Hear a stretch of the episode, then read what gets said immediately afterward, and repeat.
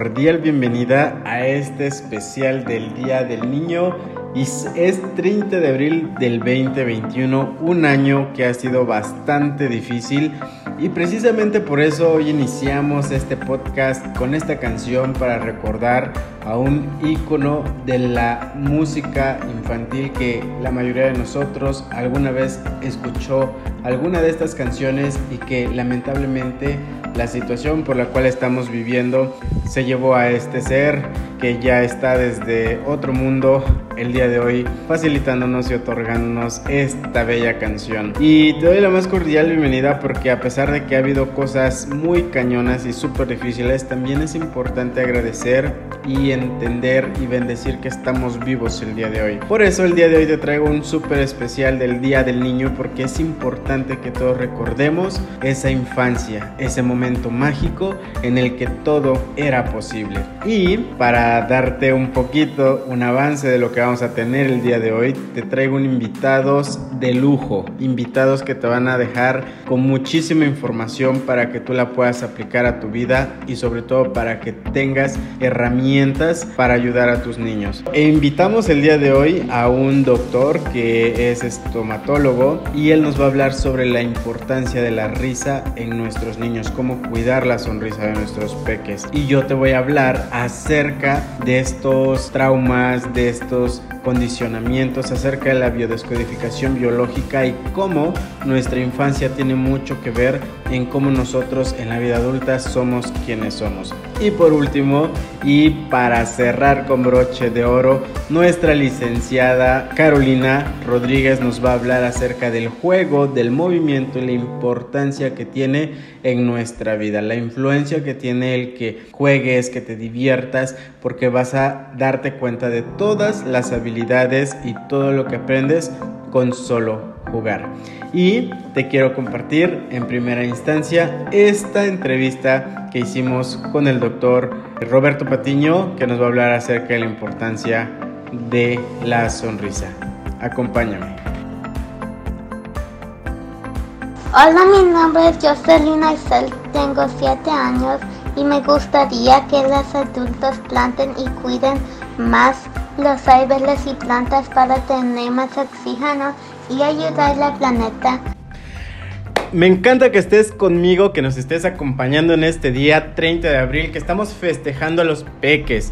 Y fíjate que el día de hoy te traigo un invitado que de verdad te vas a quedar con la boca abierta cuando hablemos de la importancia de la sonrisa en los más peques. Es importante entender que todo empieza desde la boca, ¿no? Porque es donde entra todo, o sea, realmente es la parte fundamental del funcionamiento tanto digestivo, emocional, hasta neuro- neurológico, que más adelante nuestro especialista nos va a hablar. Y fíjate, te voy a presentar a esta eminencia que yo llevo conociendo afortunadamente, tengo el gusto de haber tratado con él. Te quiero contar que es una de las personas más amables, con mucho profesionalismo y que hoy me siento muy honrado de que esté conmigo compartiendo este espacio. Y ojalá que puedas llevar a tu interior o a tus niños esta información. Te presento al doctor Roberto Josué Patiño Parra, que es licenciado en estomatología y nos viene a hablar el día de hoy de la importancia de la sonrisa en los más peques. Amigo, bienvenido, es un placer tenerte y cuéntanos cómo te va en este día y en esta área tan importante en el, en el tema de salud de nuestros peques. Pues qué tal amigo, muy buenos días, igual para todos los que nos están escuchando y nos están viendo a través de las redes sociales. Eh, te agradezco muchísimo la, la invitación, te agradezco, me honra el estar aquí y poder compartirles un poquito sobre la importancia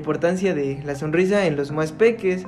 Nosotros en el consultorio en práctica privada tenemos la fortuna de trabajar con muchísimos peques y poder devolverles esa, esa parte importante, ¿no? Esa alegría. La, la sonrisa en los más peques siempre es algo que nos alegra. Yo creo que a todas las personas nos gusta ver a los más chiquitos sonriendo, jugando, brincando, eh, brincando unas carcajadas. Y es que ves a un niño así de y dices, ¿qué le pasa, no? Sí, la verdad es que cuando a nuestro consultorio llegan pacientitos que van en un estado triste, que tienen una fase que no han dormido en dos, tres días, con mucho dolor, o están muy serios o temerosos. Como profesionistas siempre nos preocupa qué está pasando, por qué esta princesa, por qué este campeón viene así, o sea, él debería venir contento, brincando, riendo, ¿por qué no los traen así, no? Es algo que siempre desde que estábamos en la universidad nos, nos llamó muchísimo la atención, ¿no? El impacto que puedes tener tú como dentista sobre los más peques. ¿Cómo te llamó la atención esta área de, de, de los niños, amigo? Fíjate, te voy a contar. Cuando yo era pequeño,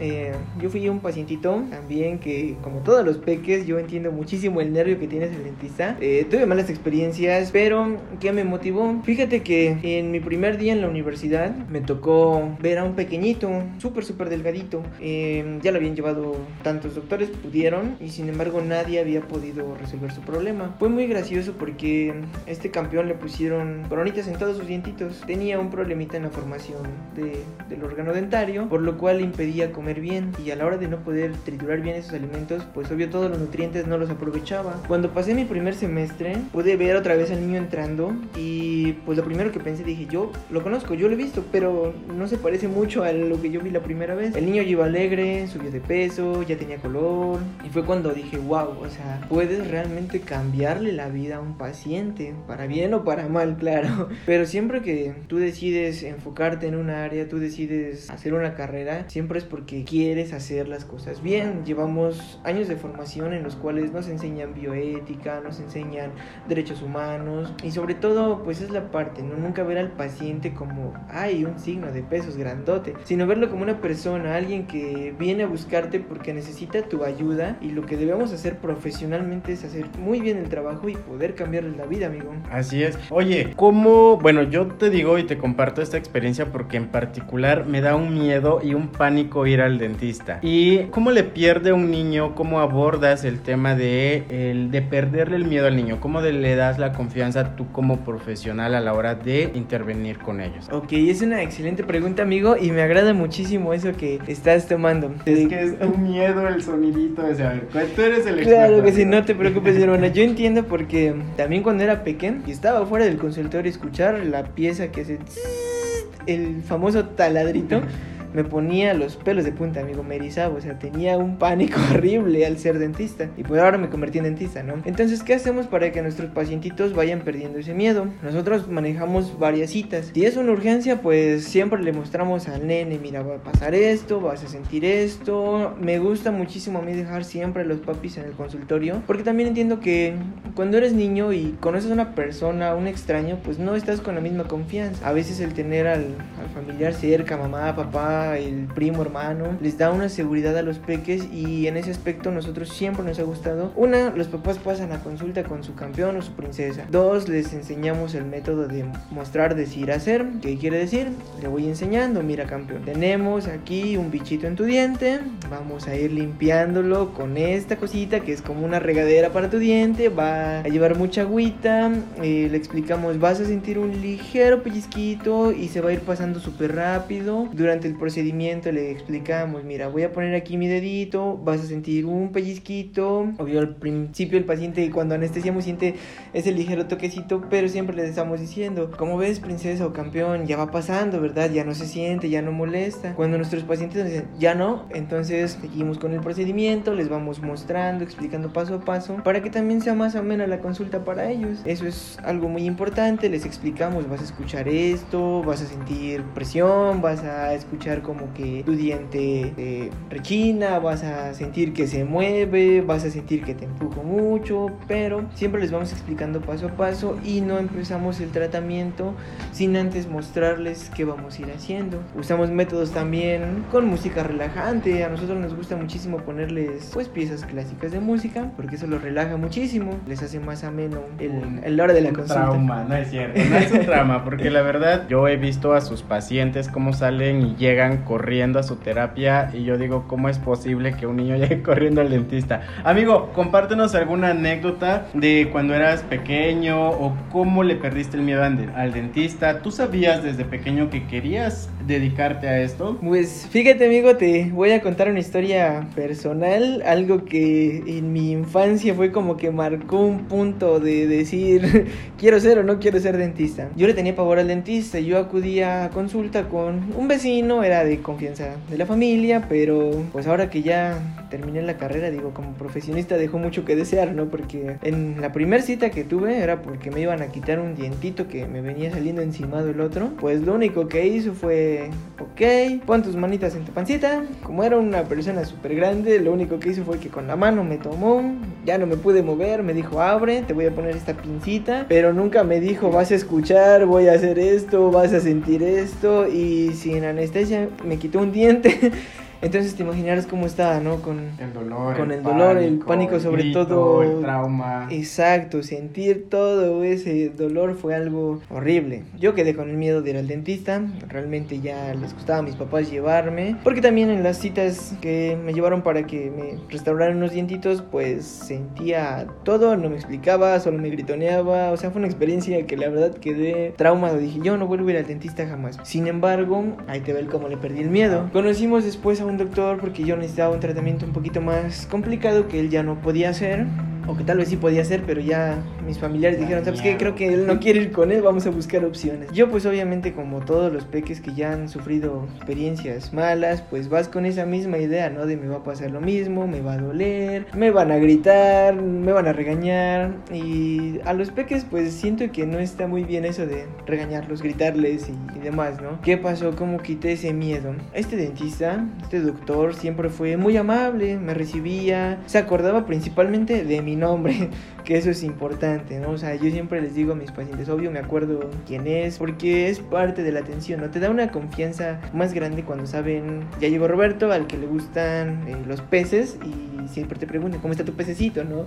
O sea, son cositas que te van quitando ese miedo y al sentirte ya en confianza, este doctor pues llegaba y yo me sentaba, las primeras citas pues desde que me sentaba empezaba a llorar y él siempre, tranquilo amigo, no te preocupes, mira, vamos a hacer esto, va a pasar esto. Y él era muy, muy, muy paciente. A pesar de que yo llegaba con ese trauma y luego, luego empezaba a llorar, él nunca me alzó la voz, siempre fue muy paciente conmigo, me explicaba, eh, me daba hasta el premio, ¿no?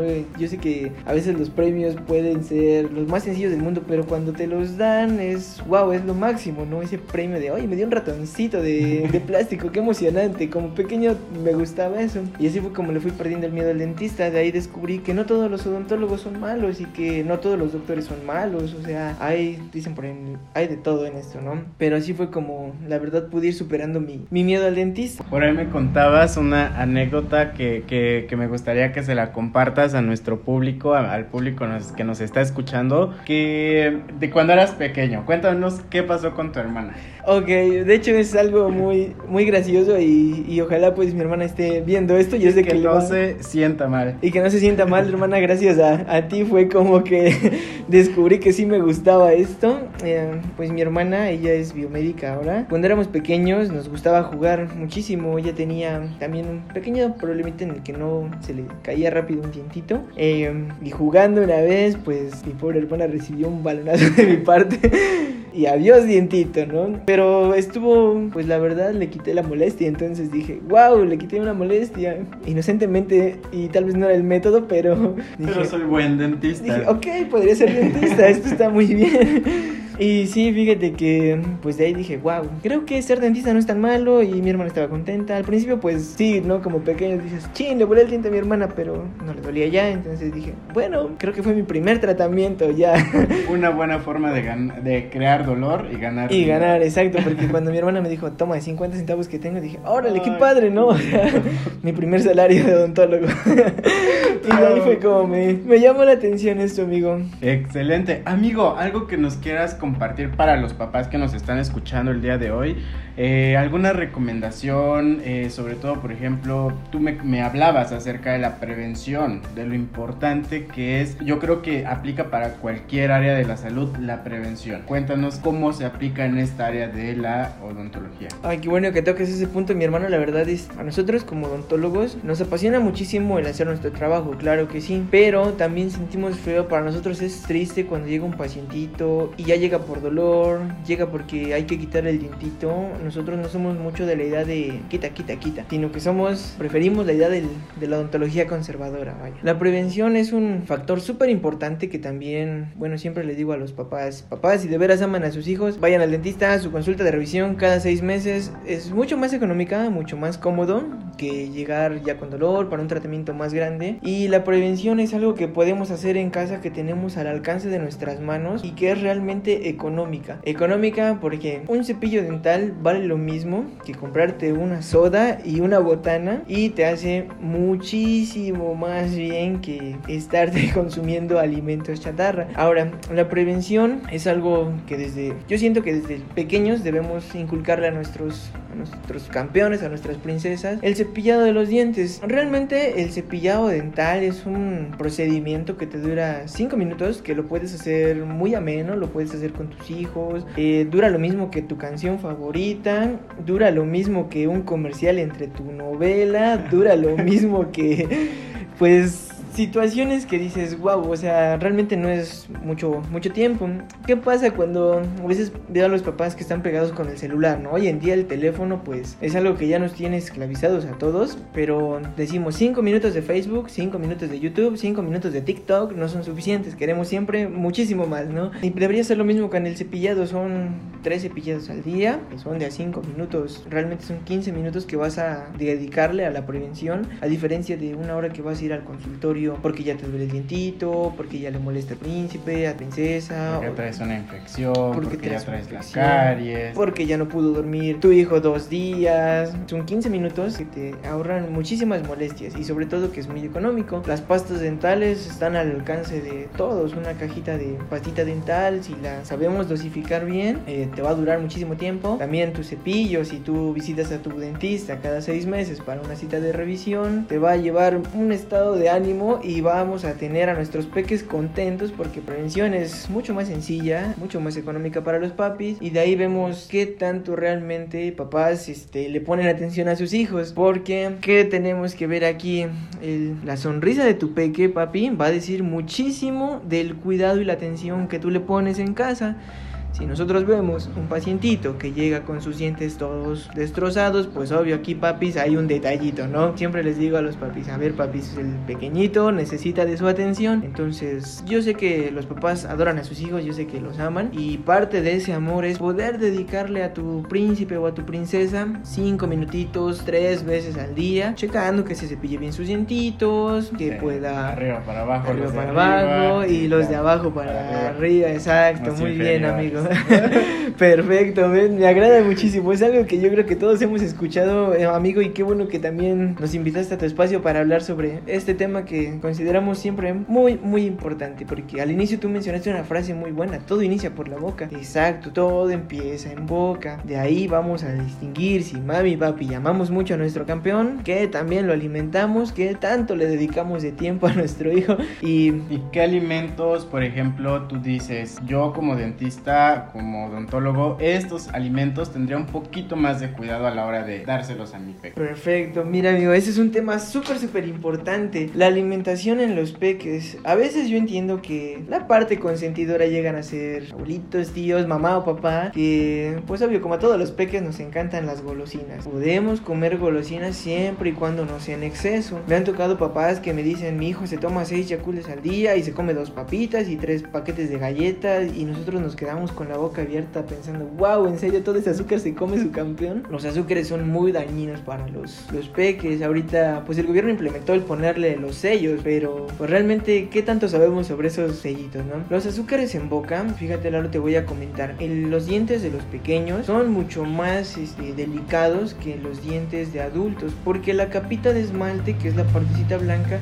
es más delgada en los pequeños y es muy susceptible a que el azúcar que nosotros ingerimos y no nos cepillamos empiece lo que es un proceso de fermentación, se empieza a hacer ácido en los dientes. Sumemos que la boca es un medio que es húmedo y con una temperatura pues elevada. Es como irse a Acapulco para una bacteria, ¿no? O sea, ahí está en su medio, se siente súper cómoda ahí y empiezan los procesos infecciosos. Los azúcares se acumulan en todos esos pequeños detalles que tienen las muelitas y empiezan a fermentarse si nosotros no las removemos mediante el cepillado. Amigo, ¿y qué, ¿y qué pasa con las infecciones? ¿Cuál es la complicación que eh, tú dentro de tu profesión a lo largo de, porque ya has trabajado, ya has estado en práctica y, y de verdad yo desde que te conozco, que ya son muchos años, siempre estás trabajando. ¿Qué complicaciones te has encontrado con estos descuidos que a veces llegan a ser muy inofensivos, ¿no? Porque a veces como papá no, es, no sabes, no tienes el conocimiento, pero que en un momento que se llega a complicar, ¿cuáles han sido esas infecciones o, o, realmente complicaciones que has visto, amigo? Ok, eso es una parte súper importante, es algo que también es un tema un poco delicado. Eh, las infecciones en, de origen ontogénico llegan a causar una infinidad de problemas como no tienes idea, amigo. Nos han llegado pacientitos inflamados, que se limita la apertura de la boca, pacientitos que no han dormido por el dolor excesivo que tienen y hasta este este punto son las complicaciones menos riesgosas. Durante mi servicio, eh, yo hice mi servicio en el Hospital Infantil en México, fue un servicio de, de nivel hospitalario. Nos tocó ver muchísimos pacientitos y es increíble cómo una infección de un diente acaba en un problema cardíaco, acaba en un problema de, una, de un absceso cerebral por toda esa infección que está drenando. Hay que recordar que nuestros dientes pues están conectados a lo que es el torrente sanguíneo. Entonces, imaginemos una carretera, vas en tu coche, hay un charco de lodo y ¿qué va a pasar? Pues automáticamente tu coche va a adquirir ese, ese lodo y va a seguir avanzando. Pasa lo mismo con las infecciones. La sangre empieza a circular y empieza a acarrear todas esas bacterias. Hay una enfermedad que se llama este absceso cerebral. El torrente sanguíneo también va conectado al cerebro, entonces esas bacterias empiezan a acumular. Otra de las infecciones que son pues ya un tanto comunes es la endocarditis bacteriana, que es una acumulación de bacterias en el corazón y lo cual va a provocar en muchas ocasiones infartos y problemas cardíacos a futuro. Hace un momento, amigo, que estábamos hablando, me comentabas, me explicabas más bien este circuito, ¿no? Por ejemplo, dices una infeccióncita en el pie, el, la, la distancia que tiene que, que recorrer, ¿no? Eh, ¿me, ¿me, puedes explicar otra vez eso? Claro que sí, amigo, y pues también para que todos los papis y mamis y los peques que nos están viendo chequen esto que es muy muy importante, la proximidad de las infecciones. Si nosotros tenemos una infección en el pie, a lo mejor sí también va a llegar a nuestro corazón, al cerebro, pero es una distancia más grande. Hay que checar que nuestros dientes hacia nuestro cerebro, que tanto es la distancia, es una distancia súper súper corta. Ahora súmale, amigo, que los huesos en los pequeñitos son todavía más suavecitos que en un adulto. En un adulto nuestros huesos ya van un poco más rígidos, van más calcificados. Y en los peques no, porque están en proceso de desarrollo. Entonces, esos huesitos suavecitos no dan una buena barrera como preventiva en cuanto a, a, la, a lo que es las infecciones. Las infecciones pueden viajar súper rápido en esos huesitos porque son todavía muy suaves, te repito, a diferencia diferencia de en un adulto que ya son un poquito más compactos, un poquito más duros, el proceso de infección tarda un poco más que en un pequeño. Pero sí, también es igual de importante que se trabaje, Eh, ¿no? exactamente. Amigo, ¿qué hacemos? Danos paz porque ya a dónde te podemos encontrar, cómo le hacemos para sacar una cita contigo, porque de verdad yo creo que es súper importante que los, que los niños y los adultos tengamos una buena salud bucal. Y también quiero que, que sepan ustedes que nos están escuchando que el doctor Patiño no es la única vez que lo vamos a tener en, en consulta, eh, que lo vamos a, a- que lo vamos a entrevistar, que si nos permite y nos hace el favor va a ser uno de nuestros especialistas de cajón que nos va a dar y nos va a estar hablando constantemente de estos temas para que no nos deje así a la deriva ya. Patiño, amigo, cuéntanos dónde te podemos encontrar, danos dónde estás en redes, todos tus generales. Ah, perfecto, mi hermano. Pues sí, miren, para todos los que gusten, nosotros estamos atendiendo aquí en la ciudad de Tehuacán, en la calle 5 Norte. Siempre pueden contactarnos en vía WhatsApp o vía llamada telefónica. Todas nuestras consultas siempre son previa cita. Y te comento por qué, amigo. Eh, a nosotros nos gusta siempre dejarles un espacio a nuestros pacientes, poder dedicarles un buen tiempo, darles una consulta pues como se merecen, una atención de calidad, poder ofrecerles un tratamiento de calidad y si nos gusta la verdad, irlos espaciando, darles a cada uno su espacio. Nosotros estamos en la calle 5 Norte, pueden contactarnos por vía WhatsApp al 238 394 3907 es el número de su servidor o al 249 153 67 89. En las redes sociales puedes encontrarme con mi nombre completo, Roberto Josué Patiño Parra, en Facebook y estamos en Instagram como Roberto Pat 1. Próximamente ya vamos a estar haciendo nuestra página del consultorio de Nos van a poder encontrar ahí y si tú me haces favor de darme otra oportunidad aquí contigo, hermano. Siempre yo- eres bien recibido, esta es tu casa, este es tu espacio, hermano, ni la duda ofende de veras. Muchísimas gracias hermano y la verdad es que para mí es, es un honor poder estar aquí con ustedes pues compartiéndoles siempre un poquito de, de lo que es nuestra área, de la importancia que tiene también en este Día del Niño que bueno vamos enfocándonos en los peques y próximamente amigo el día que tú me invites pues aquí estaremos igual en temas para adultos, temas de lo que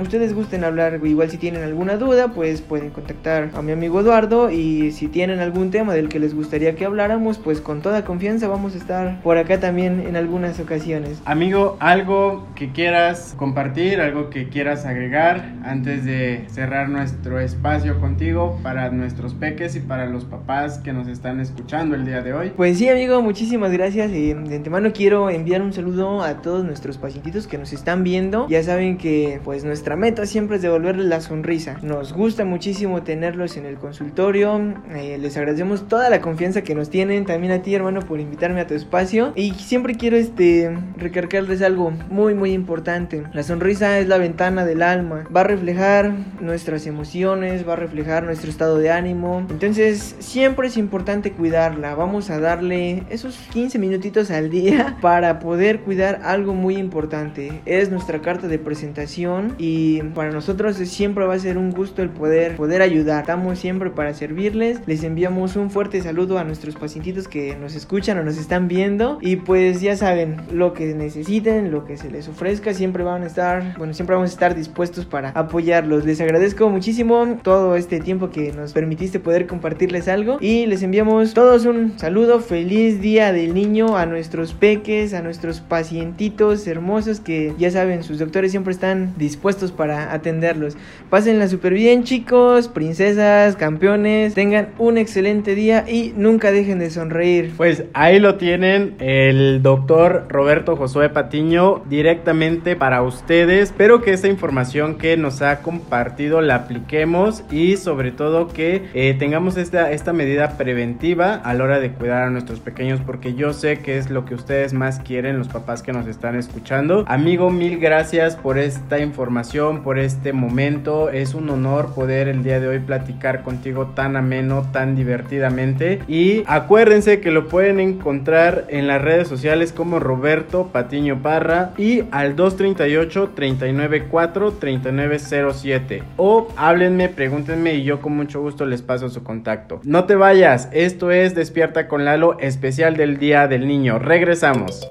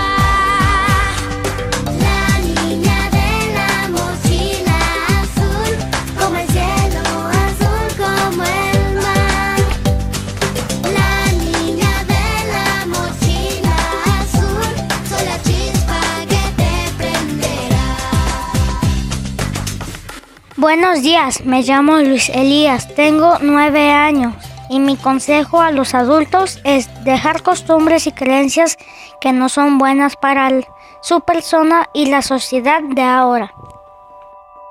La infancia es una etapa vital que nos condiciona para el resto de nuestros días. Hay infancias que son relativamente felices y estables, pero casi todos hemos vivido en alguna ocasión alguna situación que nos ha marcado. ¿Cuál es el rastro que las heridas emocionales infantiles dejaron para tu futuro? Primero, la herida de abandono. Aquellas personas que en su infancia han experimentado el abandono consideran la soledad como su mayor enemigo. Les ha marcado tanto que se encuentran en constante vigilancia para no quedarse solos, por lo que en muchas ocasiones tomarán ellos la iniciativa de abandonar a los demás por temor a revivir la experiencia como mecanismo de protección. Su mayor temor es afrontar una separación, de forma que las relaciones son vividas con dosis de inseguridad, miedo, recelo, siendo más vulnerables a la creación de vínculos de dependencia afectiva.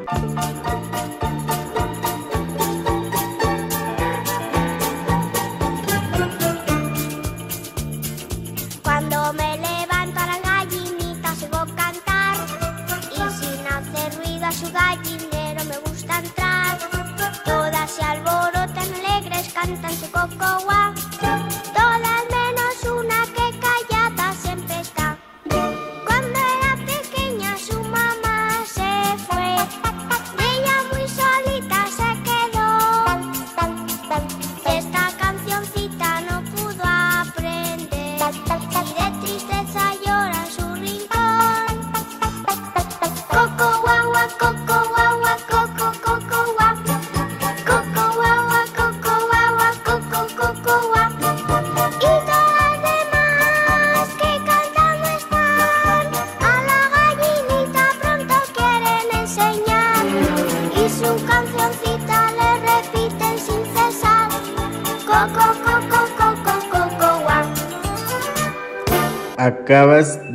a la gallina Coco Coco Gua. Imagínate el miedo, el temor de un día despertar y que no esté esa figura de protección en tu vida. Vas a crecer con esta herida de abandono, con esta herida. Se supone que tu familia, que tu mamá, el ser en el cual tú eres vulnerable y eres pequeño, te puedes resguardar. Imagínate esta pobre canción, esta pequeña animalito, la herida emocional que se guardó. Y te voy a decir cómo puedes sanar si tú, por ejemplo, te identificas en algún momento con la herida de abandono. Primero, hay que trabajar el miedo a la soledad el temor a ser rechazados y las barreras invisibles al contacto físico. Es el niño interior y no el adulto quien teme que lo dejen, por lo que hay que abrazarlo para que se sienta seguro y sea capaz poco a poco de disfrutar de sus momentos de soledad. Miedo al rechazo. Esta herida tiene que ver mucho con, por ejemplo, tú llegas a un lugar y la gente te excluye. Es una de las heridas más profundas porque implica el rechazo hacia, nos, hacia nosotros, hacia nuestros pensamientos, sent- sentimientos y vivencias. Tiene su origen en experiencias de no aceptación por parte de los papás, familiares cercanos o iguales a medida que el niño va creciendo. Por ejemplo, imagínate que en la escuela eres el niño al que nadie quiere sentarse a tu lado, ¿no? Cuando el niño recibe señales de rechazo, crece en su interior la semilla del autodesprecio. Entonces empieza el mensaje inconsciente a decir, no soy digno, no soy suficiente, algo mal está pasando en mí. Entonces esta persona, este pequeño, va a empezar a interpretar lo que sucede en la vida adulta a través de este filtro de su herida. Y la más mínima crítica le va a originar sufrimiento. Y para compensarlo va a necesitar el reconocimiento y la aprobación de los demás. Y generalmente las vas a ver eh, personas que dan y dan y dan y dan y dan y se fugan con tal de no ser rechazados o con tal de que los demás lo vean. ¿Cómo podemos empezar a sanar esta herida? Primero hay que empezar a valorarnos, a sentirnos valiosos, a sentirnos reconocidos, dándonos primero nosotros ese reconocimiento y esa sensación de valía. Hay que quitar aquellos mensajes críticos sobre todo porque hay que entender que hay cosas en la vida en las cuales no podemos ponerle juicios. La herida de humillación. Esta herida se abre cuando el niño siente que sus padres lo desaprueban, critican y le van a afectar directamente la autoestima, sobre todo cuando esta persona se siente ridiculizada. Por ejemplo, que te hagan bullying, o que eres el, que, como el conejillo de indias, es importante que entendamos que la persona que tiene esta herida va a construir una personalidad en la cual va a ser dependiente y va a estar dispuesta a hacer casi cualquier cosa para sentirse útil y válida, lo cual contribuye a alimentar más su herida, ya que si los demás no lo reconocen, él tampoco lo hará. Cuando has sufrido humillación, vas a tener dificultad para expresarte y vas a ser especialista en nunca reconocer tus cualidades. Te pueden decir es que tú eres bellísima, guapísima y tú, ay no, o sea, ¿cómo crees? Yo jamás, ¿no? Te consideras mucho más pequeño y menos valioso y menos importante de lo que realmente eres y olvidas tus propias necesidades. ¿Cómo vamos a empezar a sanar esta herida? La humillación se erige como una carga emocional pesada en la espalda que necesita ser soltada a través del perdón hacia las personas que te dañaron, haciendo las paces con tu pasado y sobre todo eh, prometerte que nunca más te vas a volver a juzgar, a ser crítico y nunca te vas a sentir menos que los demás herida de traición o miedo a confiar surge cuando el niño ha sentido la traición por alguno de sus padres porque no ha cumplido una promesa. Por ejemplo, el niño que le dicen mañana eh, tu papá va a salir temprano y va a pasar por ti para llevarte al parque a caminar. Esta situación va a generar sentimientos de aislamiento y desconfianza que en ocasiones pueden transformarse en envidia, ya que, por ejemplo, si yo estoy viendo que mi compañerito o mi vecino disfruta de todo aquello que a mí me han prometido y yo no lo puedo tener, me voy a sentir poco merecedor de aquello que otras cosas, de, aquello que otras personas me prometen. Entonces me voy a empezar a forjar una personalidad fuerte, ya que así voy a asegurar que yo tengo el control y voy a asegurar que, la, eh, que no me voy a traicionar. ¿Cómo vamos a empezar a sanar esta herida? Primero hay que trabajar la paciencia, la tolerancia, la confianza y aprender a delegar responsabilidades. ¿Por qué? Porque una persona que siempre se va a sentir traicionada es muy difícil que pueda confiar en una pareja, es muy difícil que sea un buen jefe porque va a terminar haciendo siempre las cosas porque lo van a traicionar o no lo van a hacer como él quiere. O imagínate que esta persona está en una relación de pareja. El miedo a que esta persona lo traicione. Entonces pues voy a crear control, manipulación y todo lo que ustedes ya conocen. 5. Herida de injusticia. Esta herida emocional se origina cuando los progenitores son fríos y rígidos, con una educación autoritaria y no respetuosa hacia los hijos. La exigencia constante va a generar sentimientos de no soy eficiente, soy inútil y la sensación de esto es injusto. ¿Por ¿Por qué? Porque a lo mejor yo saqué un 10 y mi compañero sacó un 6 y a mi compañero le hicieron una fiesta o le compraron algo.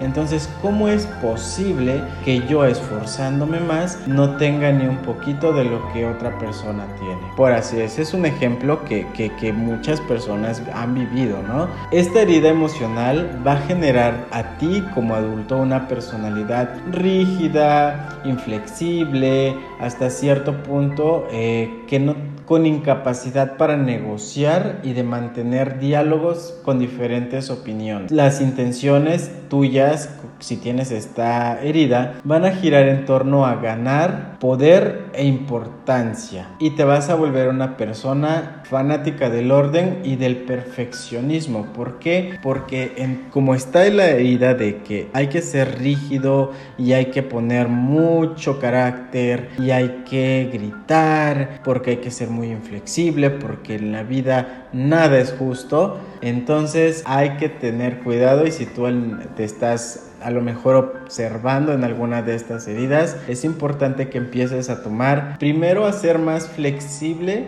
contigo, no critiques tus fallas, sé más amable, procura también buscar la empatía y generar confianza en los demás. Como te puedes dar cuenta, muchas veces cuando te cortas la mano o cualquier parte del cuerpo, siempre va a haber una cicatriz, ¿no? Pero imagínate que estas heridas que son muy sutiles, que no puedes ver porque están grabadas en tu inconsciente, un día de repente llega una persona que te exacerba nuevamente como si te pusiera limón en la herida. Exactamente funciona de la misma forma como si esa herida estuviera presente todo el tiempo. Acuérdate que el cerebro no puede distinguir entre el pasado, presente y futuro. Si tú algo que pasó hace 20 años, lo recuerdas, tu cuerpo, tus células vibran de esa manera. Y, por ejemplo, un día tu esposo, tu pareja mm, llega tarde eh, o te dice, ¿sabes qué? Voy a ir con unos amigos a, a tomar una copa o voy a salir a disfrutar y entonces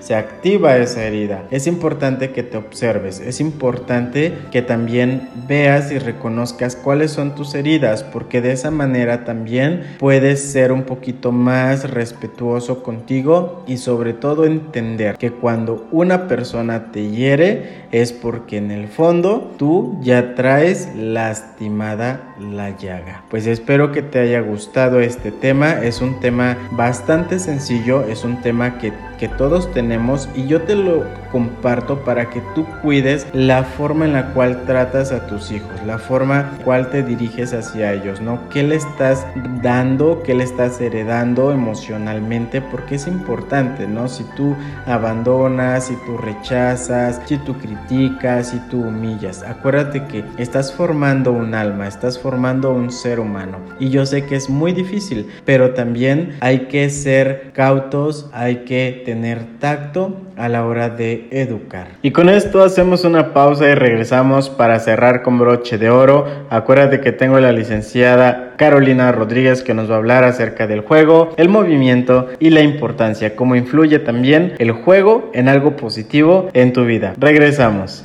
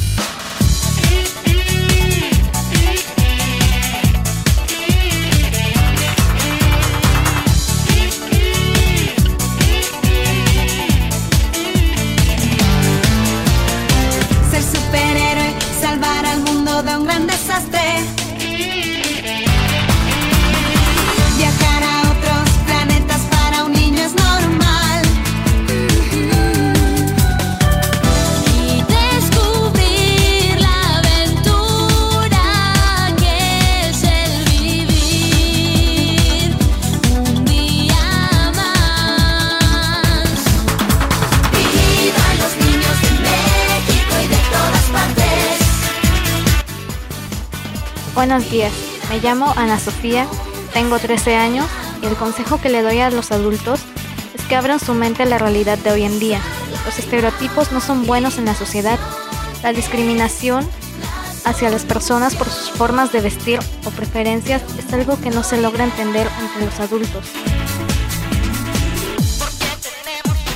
El día de hoy te voy a presentar a uno de los personajes que yo admiro muchísimo y que ha sido una gran maestra y que me ha llevado por muy buen camino. La maestra en educación, la licenciada Carolina Rodríguez Rodríguez, también licenciada en fisioterapia y el día de hoy nos va a hablar acerca de la importancia que tiene el movimiento en nuestros niños. Licenciada, bienvenida, buenas tardes, buenos días, ¿cómo está? Porque hay gente que nos va a ver en la mañana, hay gente que nos va a ver en la tarde.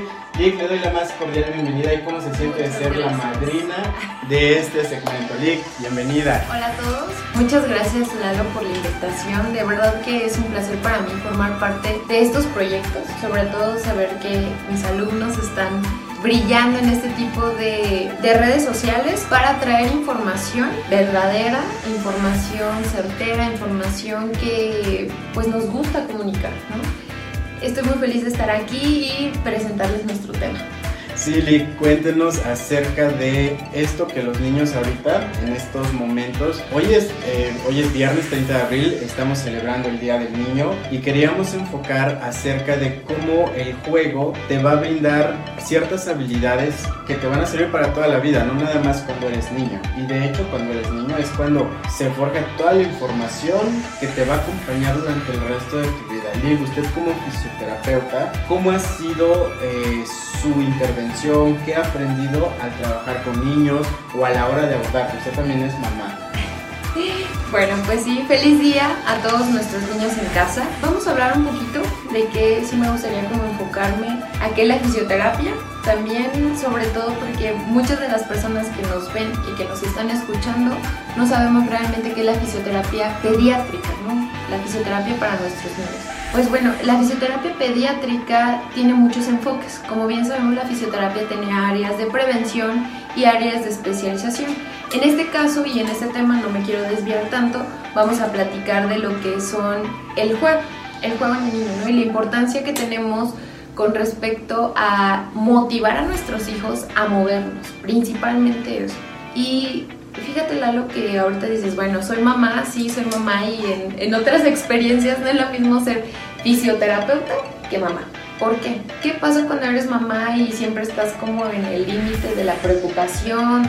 No quiero que mi hijo le pase esto, no, no me gustaría que se vaya a pegar, no me gustaría que... Bueno, todos esos miedos que tenemos los padres hacia los hijos hacen una limitación muy importante en nuestros hijos. ¿Por qué? Porque si bien sabemos, los seres humanos nos tenemos que desarrollar y, e ir adquiriendo habilidades específicas. ¿Qué pasa a través del juego y los niños? Ahora sí, vamos a platicar acerca de que cuando nosotros jugamos despertamos nuestros cinco sentidos. Exactamente, ¿no? Empezamos y, y ¿qué pasa? Tocas, eh, pruebas, texturas, ¿no? Exactamente, hueles, vives, ¿no? Hasta comes lodo, bueno, yo comí lodo.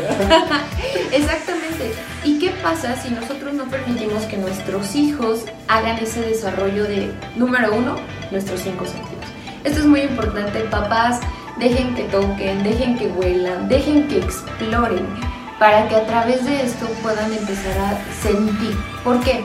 Necesitamos desarrollar nuestro sistema sensorial, ¿sí? Y es a raíz de nuestros cinco sentidos. Entonces, Después de esto es muy importante dentro de los juegos. ¿Qué pasa ahora? No, nosotros tenemos como padres también que propiciar juegos buenos para nuestros hijos y nosotros estar dispuestos a movernos. Esto es muy importante, ¿sí? Entonces, cuando nosotros desarrollamos estas áreas, después tenemos que meternos a lo que es un área de aprendizaje, ¿no? Porque esto es muy importante y aguas con esto. ¿Qué pasa cuando yo me meto a un juego y no sé respetar reglas, claro. Aquí viene el punto importante, papás. El juego no nada más es que el niño se mueva, sino que el niño también aprende reglas. El niño también aprende qué es el sí y qué es el no. Y que son habilidades que obviamente vamos a ir adquiriendo conforme a nuestro desarrollo y la edad de nuestro bebé o la edad de nuestro hijo. Eh, es muy importante porque a veces los papás, ¿no? Estamos desde que los niños son muy, muy pequeños, sí, no, sí, no. Y realmente el cerebro tarda en llegar a adquirir esa habilidad. Y el juego es nuestra principal vía para empezar a poner límites, ¿no? Y bueno, esto es un poquito más del área de la psicología, ya espero tengas algún, algún invitado Claro que sí, que te hable de los límites también, pero en este caso el juego nos permite que el niño explore hasta dónde puedo medir mi peligro. Porque esto es muy importante, ¿no? ¿Qué pasa cuando no tenemos un límite en el juego? El niño se lastima, se raspa y el papá empieza a tener como una, un pensamiento negativo hacia el juego. ¿no? Exactamente, un pensamiento catastrófico. Este, y pues bueno, ya vamos dos cosas. Dos cosas. Ok, perfecto. ¿Qué más me gustaría? ¿Qué pasa con el juego, Lalo? ¿Tú te acuerdas que hace muchos años nosotros, bueno, no hace muchos, estamos jóvenes, Estamos muy jóvenes todavía. pero nosotros jugábamos a las atrapaditas? ¿Qué, a qué las cuál era tu juego? jugábamos con balones, a veces hasta armabas de palitos y cositas que encontrabas, te armabas, te armabas un juego, o sea, también la creatividad, ¿no? Exactamente. Vamos a hablar de que el niño tiene que hacer la exploración específica de sus habilidades. Bien sabemos que las habilidades las tenemos que ir adquiriendo poco a poco. Y eso es también con el hecho de ir entrenando. Esta palabra de entrenar, de verdad, cuando tú encuentras a un buen bailarín, no se hizo de la noche a la mañana, ¿no? Sí sabemos que naces como con el don, Con el don, el con flow el don, con el flow, el con el ritmo. Pero si no lo entrenas, no lo adquieres. 100%. Entonces, estas habilidades se tienen que ir adquiriendo poco a poco con tu desarrollo motriz, cognitivo e incluso emocional. ¿Qué pasa cuando nosotros tenemos un niño que está muy introvertido, que no quiere socializar? Pues obviamente él se va a perder de poder desarrollar estas habilidades. ¿Qué, habilidades crees que te haya permitido el, juego? Por ejemplo, tú en que, que dices, a través de este juego yo adquirí esto. Eh, por ejemplo, mm, ah, bueno, la mayoría de los juegos casi que jugaba yo era muy competitivo. Me gustaba, pero aguas, porque yo era competitivo de pequeñito y a ver quién gana llegar allá, ¿no? Pero yo creo que eso también a mí me enseñó que en la vida hay que aprender a ganar y hay que aprender a perder. Y que cuando ganas también felicita a tu compañero por sus habilidades, reconocimiento. Y también cuando alguien pierde, porque había los compañeritos que a lo mejor eran menos este, eh, afortunados y perdían, y pues también esa capacidad de crear empatía, de decirle, eh, no pasa nada, ven, vamos a repetir igual y mejora tu tiempo, o sea, esa parte, yo creo que eso, el juego a mí me ayudó mucho a crear lazos, a crear amistades también. Y fíjate, estas habilidades, tú las estás hablando, son habilidades cognitivas en donde ya empezamos a reconocer como niño que pues perdí y no pasa nada, ¿no? O gané y está pasando algo. También me enseñó a, hay turnos, Claro. ¿sí? Primero me toca a mí, después a mí, eso también me gustó. Aunque ahorita en la vida adulta nos cuesta un poco porque queremos todo rápido y más en el mundo en el que vivimos y más adelante usted nos va a hablar acerca de estos nativos digitales, ¿no? En el cual todo es rápido, inmediato y, y ya no esperas el turno, ya quieres todo a velocidades que pues ya esa capacidad también de tolerancia a esperar. Y fíjate, eh, cuando nosotros hablamos de habilidades cognitivas adquiridas, pues ya está aprendiendo. Mediante algo muy fácil, un juego que le estableció alguien, ¿no? Porque también nosotros los papás, y lo admito porque me pasa, este, no quieres que tu hijo juegue porque tú quieres estar en el celular. Hay que confesarlo, ¿no? Mamás millennials, hijos nativos digitales. Eso está pasando. Y, y fíjate, dentro de esos errores que estamos cometiendo como papás de no dedicar por lo menos 20 minutos al día para nuestros hijos, ¿no? Y, y centrarnos en qué está aprendiendo mi hijo, cómo mi hijo está desarrollándose poco a poco. A veces es que mi hijo no sabe bailar. Bueno, no sabe bailar porque no estás ahí haciendo algo para que baile. Y esto me lleva a algo muy importante dentro de la fisioterapia. Actualmente se hace lo que es la estimulación temprana o también ya llamada estimulación oportuna. Dentro de esta estimulación, eh, el trabajo multidisciplinario, y no nada más es del área de la fisioterapia, actualmente ya eh, la intervención pedagógica también lo realiza. ¿Por qué? Porque muchos de los papás es como, ¿por qué voy a llevar a terapia a mi hijo si está bien? Bueno, papá, no es que tu bebé o tu hijo le esté pasando algo, pero la estimulación oportuna hace que tu bebé se desarrolle mejor, o sea, que potencialice todas esas habilidades que tiene que ir adquiriendo poco a poco. Entonces es muy importante que tomen cita. si ves que tu bebé, por ejemplo, no se sienta bien, si ves que tu bebé no quiso gatear, algo está pasando. Por ejemplo, también yo creo que tiene que ver mucho cuando ves al niño que es muy quieto. Claro. Como que la naturaleza de un niño, a mí me asusta cuando veo a un niño muy quietecito, ¿no? Creo que obviamente ahorita también ya hay diferentes matices, diferentes niños, porque sí, ya también, pero en, el tiempo a lo mejor en el que nosotros vivimos como que ver a un niño quieto, sentado, dices está enfermo, le pasa algo, hasta cierto punto, porque siento que la naturaleza del niño es moverse, el niño no está quieto jamás. Sí, y, pero ¿qué pasa con los papás? No nos damos cuenta. O sea, realmente no te das cuenta hasta que entras en la comparativa de que llega un niño más grande que tu hijo y dices, ah, ah, ¿qué, ¿qué está pasando como papá? ¿no? Esto también es nuestra responsabilidad el no atender a tiempo ese tipo de rezagos, porque aguas con esto, es muy importante aclarar los términos de rezago a retraso. Si a mí como mamá me dice, mi hijo tiene un retraso, obviamente te, te, entra como esa palabra, te taladra en el cerebro y dices, ¿cómo que un retraso? ¿Está enfermo? Y no, papás, no. Tienen que consultarse, de verdad, tienen que visitar a un profesional experto en estos temas para que se les pueda explicar a los papás, bueno, tiene un rezago quizá motriz, pero un rezago que a través de ciertos ejercicios o de ciertas habilidades que va a ir adquiriendo tu bebé, va a pasar y tranquilo, sí, claro, como si nada. Desarrollar. Y fíjate que ahora que soy mamá, eh, he observado esta parte, ¿qué, ¿qué pasa cuando un niño es muy quieto y qué pasa cuando un niño es muy travieso? No puede estar tampoco en el límite muy, muy travieso. Aguas con eso también porque cuando lo es que es muy travieso está súper bien. Pues no tan bien si hablamos cognitivamente porque no tiene límites. No están viviendo el peligro.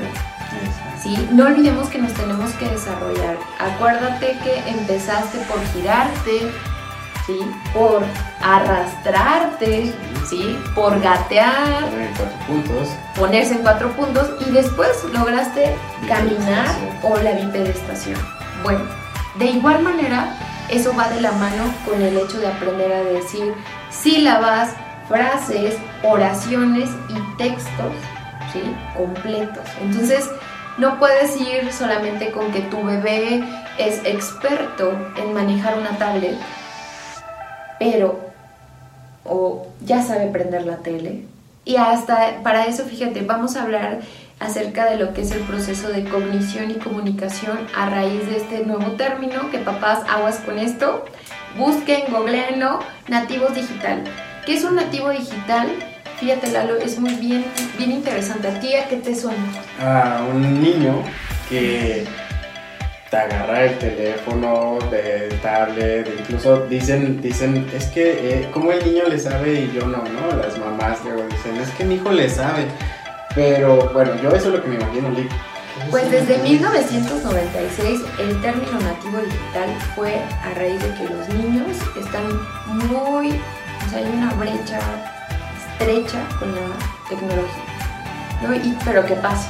Tu bebé llora, en automático, ten el celular. Papá, sí, los entiendo. Estamos en este trago amargo de crecer y no es buena idea. No es buena idea porque con la pandemia nos estamos dando cuenta que los niños obviamente no pueden salir de casa. ¿Cuántas horas están pasando sentados en un sillón viendo programas ni siquiera educativos? ¿Sí? Cualquier programa, ¿no? Porque ya están viendo series, series de adultos y a veces de repente tu hijo te sale con palabras, no sé, de verdad, de repente palabras impresionantes que dices, en mi vocabulario de niño no existían. Pero es porque le estás poniendo la serie de Luis, mi seguro.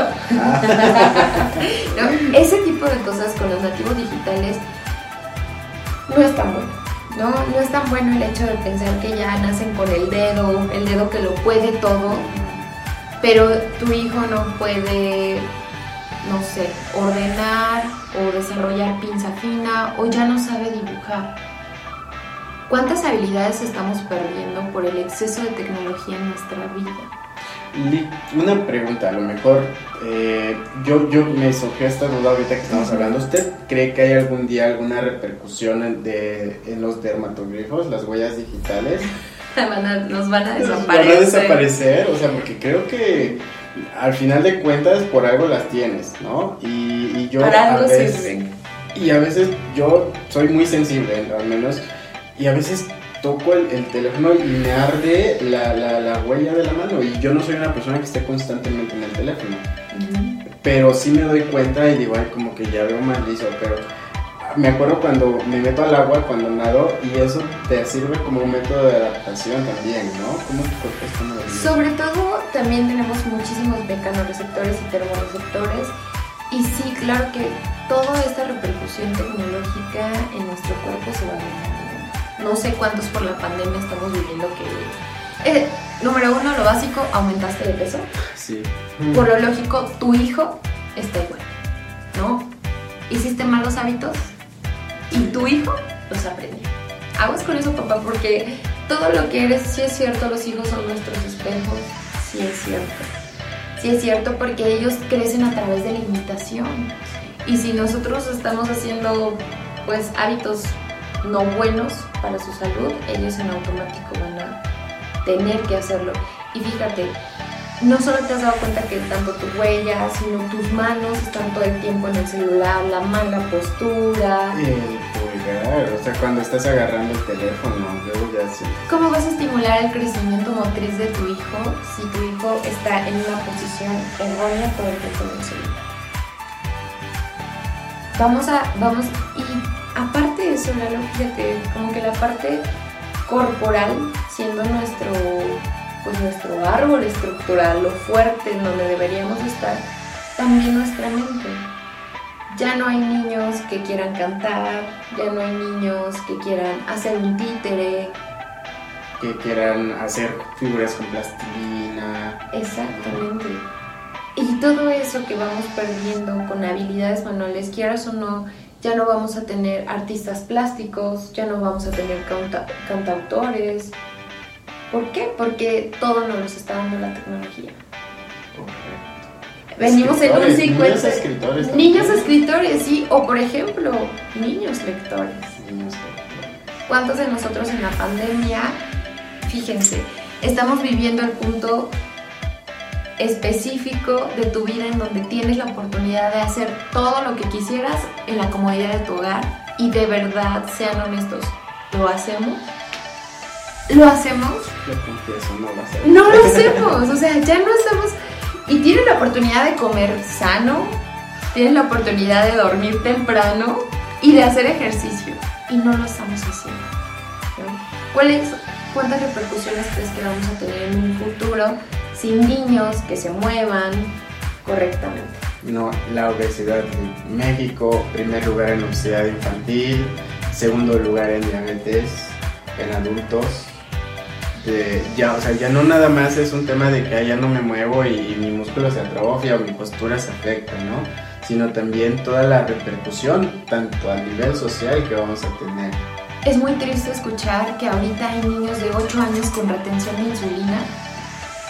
No, antes eras un niño gordito Y te veas bonito. Ajá, y estabas Estaba llenito, sano, o sea, estaba sano. Y ahora eres un niño que tiene que ir al nutriólogo, pero eh, también eso es parte de nosotros como papás. Tenemos que estar bien atentos en enseñarles a comer también, ¿no? Comer a tus horas, no hacer ayunos, porque también eso, o sea, te metes viendo la tele y cuando ves ya son las 5 de la tarde, o sea, ¿cuánto tiempo estás dejando de comer? Eso, claro que sí, nos va a afectar en nuestro desarrollo psicomotriz. Y fíjate, hay algo muy importante de lo que quisiera platicar y le decía a Lalo, me gustaría hacer como hincapié en estos verbos, que es imaginar, transformar y crear. ¿Por qué? Imaginar, transformar y, Y crear. ¿Cuántos de nosotros estamos haciendo algo de eso en nuestro día? Ya eres adulto, ¿y qué te imaginas? Tus deudas. Sí. Sí, sí, sí, claro. ¿Cómo le vas a enseñar a tu hijo que empiece a imaginar? Muy cierto. Tú dime, ¿cuáles son tus mejores ideas para que los niños mejoren un estado físico? Bueno, primero eh, la parte de, de enseñarles tú como papá involucrarte. Involúcrate porque creo que también afianzas ese sentimiento de, de compañerismo, de acompañamiento, porque también yo creo que una de las cosas que, que los niños no juegan es porque les cuesta mucho trabajo relacionarse con otros niños. Desde ahí también. Entonces digo, mi papá, mi mamá, que, que es la figura más cercana que tengo a mí, es la que me debería de, de mover. O sea, aunque tú no quieras, vamos a la tienda, ¿no? Este, te voy a llevar a, caminando de aquí al centro, está cerquita, son 15 minutos, ¿no? Entonces, esas actividades que a lo mejor son, eh, son fáciles y que son cotidianas, empezar a activarlos. La va a, participar en alguna actividad de la casa, de verdad. Ahora es que yo estuve en casa y que pues, todos los días hay que barrer. de verdad, esa, esa actividad física, ¿no? No, no, no es ejercicio, pero eso incluso le ayudaría mucho a los niños, que los también los empiezas a ayudar en este momento de participación por un objetivo. También meterle esa parte como de Ah, eh, esa parte que tú dices, le vamos a asignar rol. rol. esa- Yo tengo que asignarle a mi hijo su rol del día, ¿sí? Aquí hay que ser muy ordenados como papás y decir, bueno, tu rol es, te desayunas, tienes tu cama, o tienes la cama, te desayunas, bueno, dependiendo cómo es el rol familiar en el que van girando. Pero también nosotros como papás deberíamos de poner un poco de imaginación para ser ese papá ideal, ese papá que motive a nuestros hijos a sentirse como con el mood del día. ¿sí? Esto es muy importante porque también qué pasa, a veces los papás amanecemos llenos de estrés y todo eso lo transmitimos a los hijos, claro, ¿sí? ¿Qué pasa cuando los, los hijos están así como haciendo lo mismo que tú y dices, ¡ay, qué feo! ¡Qué feo me ve haciendo eso! Ese tipo de cuestiones, el asignar un rol a través de la imaginación. A ver, a ti te toca hacer esto y ponle música, baila con él. Los niños tienen que bailar para poder adquirir sus habilidades de coordinación y equilibrio. Estas son muy importantes. Dentro de estas habilidades creo que son de las principales para adquirir cualquier destreza motriz. ¿Por qué? Si el niño quiere ser futbolista, tiene que coordinar. Si la niña quiere ser bailarina, tiene que tener equilibrio.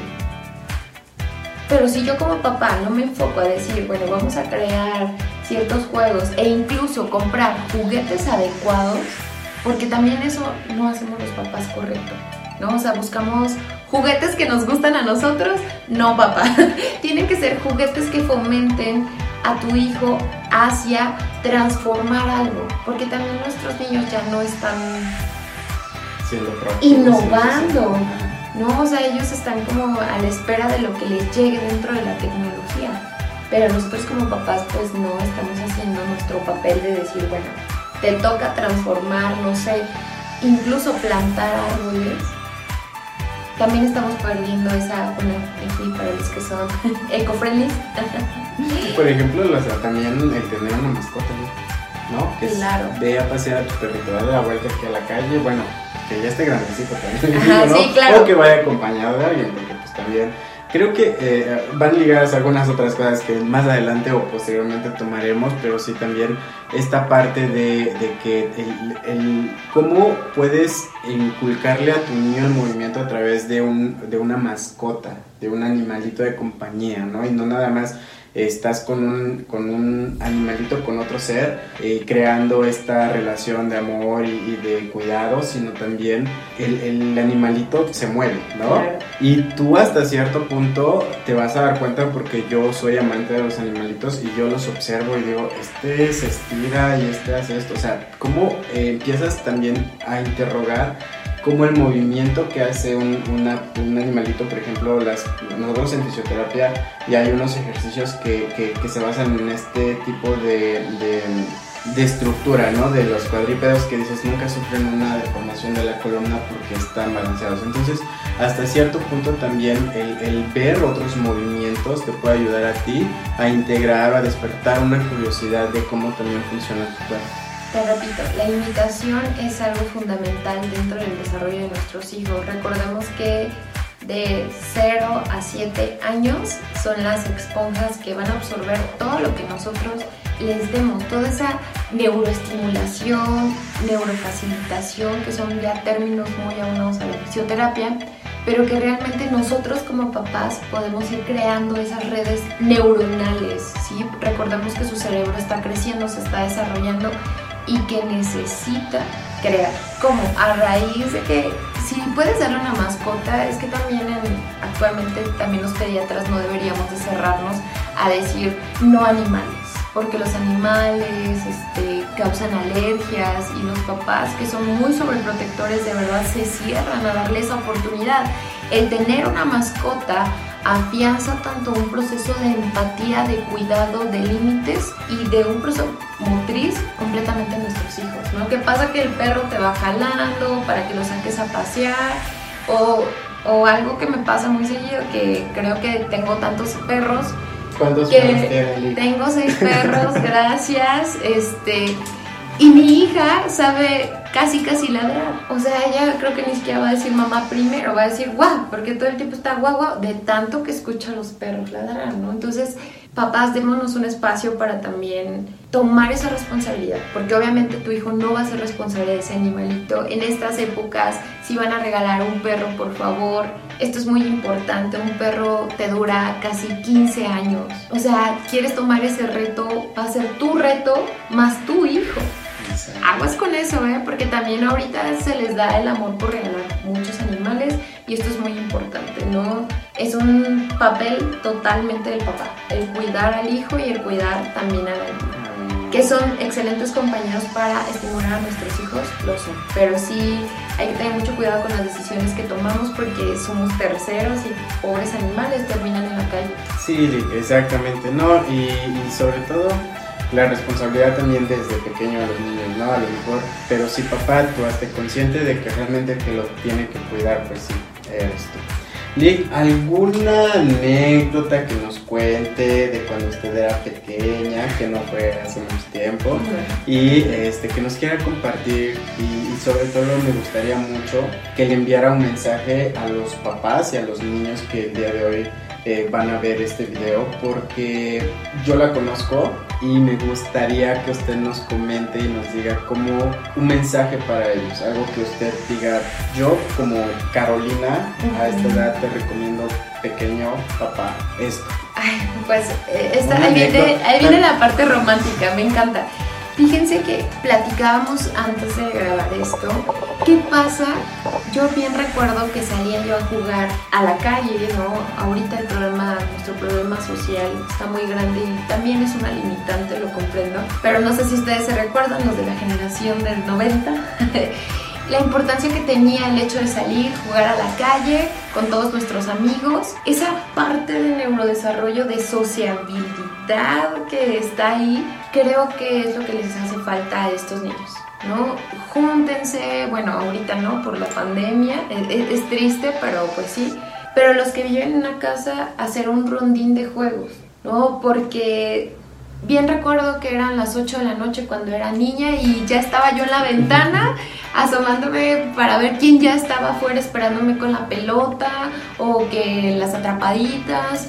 Bueno, infinidad de juegos. Exacto. papás, regresemos un poquito al pasado porque fue bueno. Exacto. Nos hizo unos niños diferentes, nos hizo unos niños que interactuamos más, que sociabilizamos de una manera no a través de esto, ¿no? Porque ahorita pues ya todo el mundo está ahí y no digo que yo no lo haga, pero sí es muy complicado el hecho de abandonar eso. Yo les recomendaría 100% jueguen, jueguen porque cuando ya somos adultos la vida te va girando y dejas al lado todo eso, ya no ¿Cuánto tiempo tiene el algo que no te ríes así extremadamente, no? Ah, no, no sabría. Háganse esa pregunta, ¿no? o cuando estabas, por ejemplo, no tan chico en la secundaria, que te juntabas con tus amigos a jugar básquet, a jugar fútbol y la pasabas increíble con unos chicharrines y un refresco. Un boli. Un bolis. las naranjadas de Lala.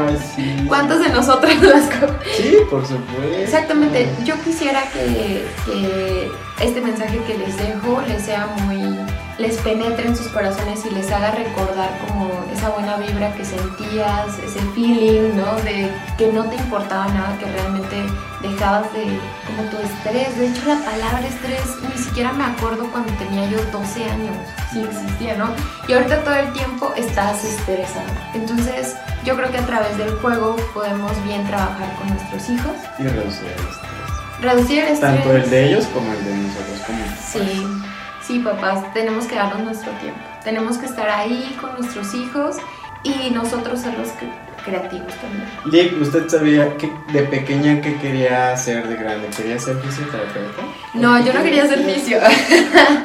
yo quería ser pintora. ¿En serio? Sí, de verdad, me gustan mucho las artes plásticas y este, pero también eso, papás en el futuro todo el tiempo fue el de estudia algo de la medicina, eso siempre deja dinero, estudia este, para doctor, estudia, estudia, pero papás estamos dejando de lado esa parte artística, que también es un excelente trabajo y que la gente que lo hace es muy feliz.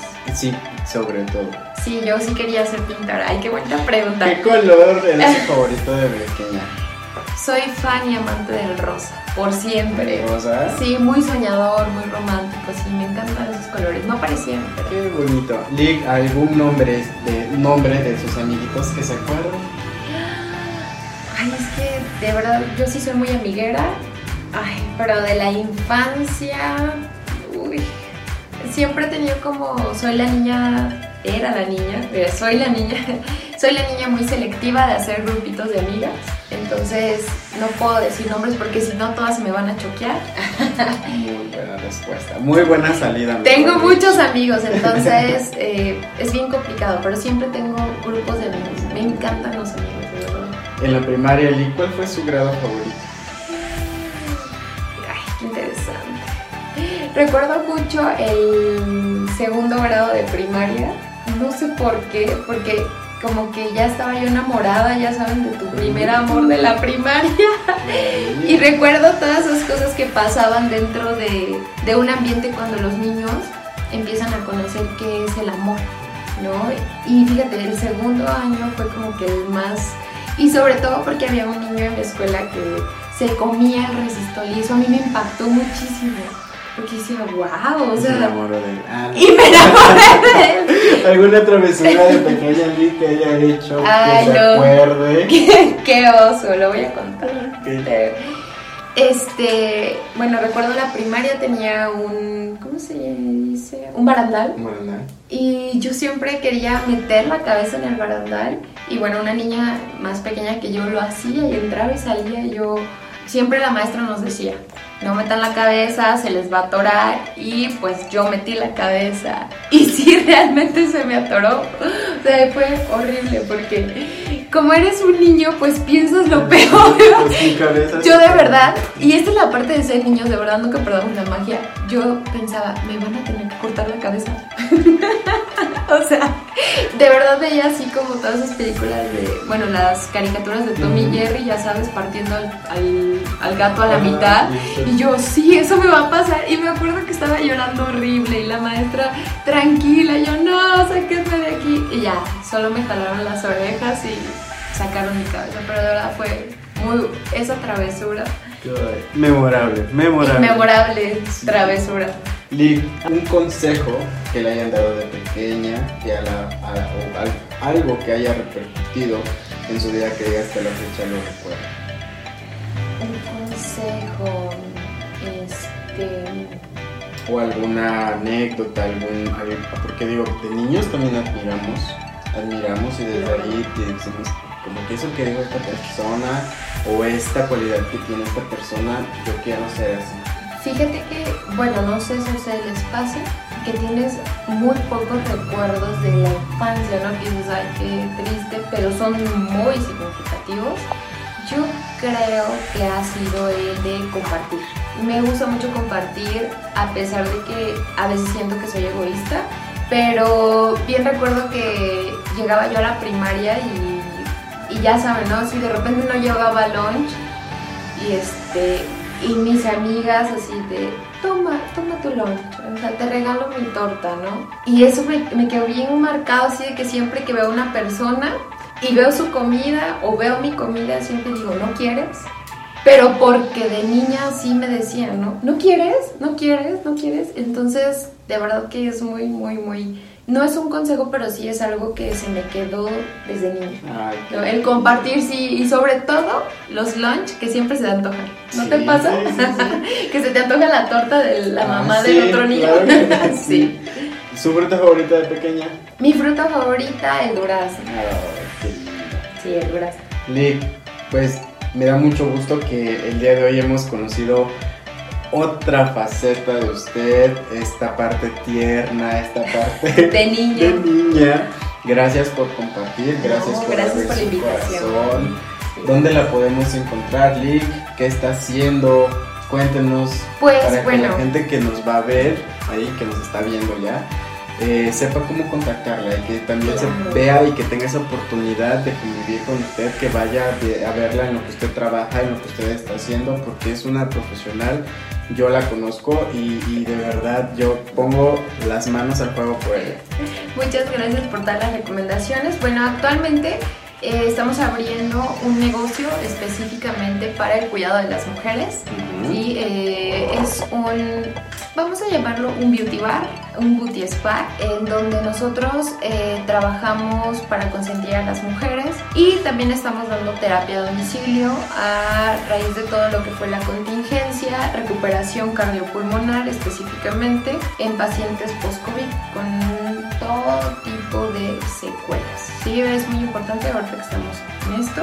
Y pues me encuentro también trabajando eh, con respecto a la investigación, seguimos trabajando igual asesorías de tesis personalizadas para cualquier que está ahí escuchándonos y bueno, nos Y conoce no ha hecho su tesis. y no ha hecho su tesis, aquí estamos para poder ayudarlos en lo que ustedes quieran. Y pues muchas gracias Lalo por invitarnos, de verdad. Eh, fue un placer platicar, eh, esperemos que les sirva toda la información. Siempre visiten a un especialista, ¿sí? También, porque cuando estamos mal informados es lo que pasa, ¿no? No, no estamos orientados, nada más andamos ahí viendo qué, qué pasa, pero sin darle respuesta o una solución a nuestro problema, visiten personas preparadas y especialistas en el área. ¿Cómo está en Facebook, Lick? ¿Cómo la encuentran? Me encuentras como LFT Carolina Rodríguez, ahí estamos para sus servicios. quieren compartir al aire algún número o que nos marquen, que se comuniquen con nosotros a lo mejor y si quieren con mucho gusto les compartimos su contacto. Claro, les voy a dejar mi tarjeta, número, Ujú. 2225 04 1398 Carolina Rodríguez para servirles. Ya escucharon, de verdad tienen que ir a conocer a esta maestra que de verdad es lo máximo, yo la conozco y no es porque yo sea un ambiscón y que no, no, no, no, no, yo de verdad les traigo gente preparada, gente que sabe, gente que, que tiene esa capacidad porque quiero que ustedes tengan siempre lo mejor y que estén bien informados, eso es lo mejor que puede haber. Lee, Caro, mil gracias. No, gracias por la invitación. Y gracias, feliz día del niño. Espero que esta información para papás y para niños el día de hoy les haya servido. Jueguen, diviértanse, cáiganse, levántense, coman lo que quieran, porque al final de cuentas, esas, bueno, ti- tienen que aprender y tienen que experimentar. Papás, cuiden a sus niños, vigílenlos, estén atentos también a ellos y de verdad vivan esta etapa maravillosa de los niños, porque Exactamente. niños nada más van a ser una vez, señoras y señores. Papás, renuévense para sus hijos. Renuévense porque son nuestro futuro. Que tengan un excelente día. Muchas gracias a todos los que nos escucharon y a todos los que nos están viendo también.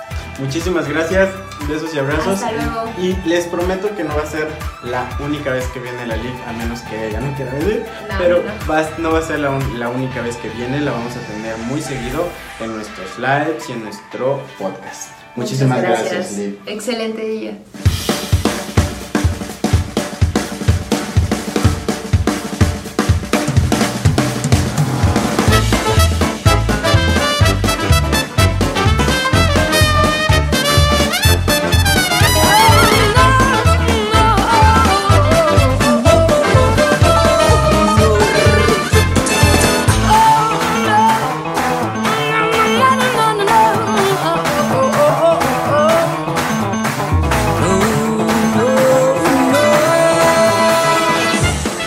Y así es como llegamos a la recta final de esta emisión especial del Día del Niño. Creo que es una excelente forma de cerrar el mes. Yo te invito a que me sigas de lunes a viernes en este podcast Vibra Bonito, Despierta con Lalo. Y le doy las más sinceras gracias a los especialistas que me hicieron favor de compartir su información, su tiempo, su conocimiento, de, de darse el tiempo para entregarte a ti esto tan lindo. Es un gesto muy amable de su parte y de verdad espero que el día de hoy te la pases lindo, disfruta tu niño, no te enfades, vive la vida con esos ojos de inocencia, de alegría ante la vida y sobre todo sea amable contigo. Recuerda que la niñez nunca se fue, solamente vinieron nuevas capas, pero el niño está ahí y tú decides si va a ser un niño berrinchudo, si va a ser un niño herido, si va a ser un niño en paz, si va a ser un niño que de alguna forma tiene esa libertad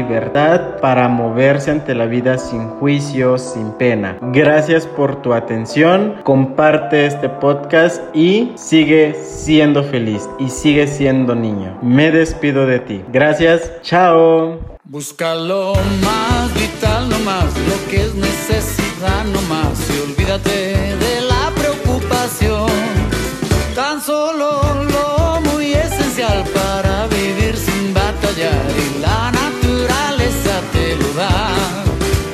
quiera que vaya, donde quiera que estoy, soy oso dichoso, oso feliz. La abeja zumba siempre así porque hace miel solo para mí. Y las hormigas encuentro bien y saboreo por lo menos cien del primer lengüetazo.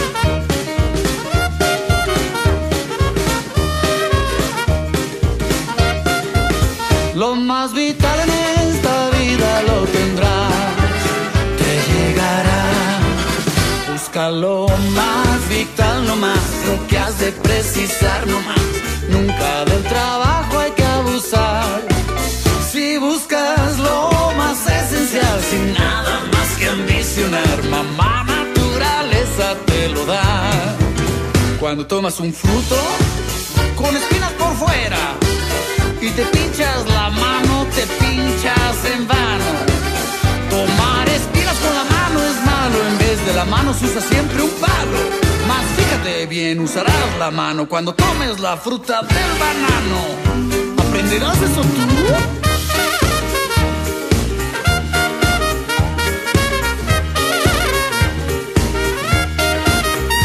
más vital para.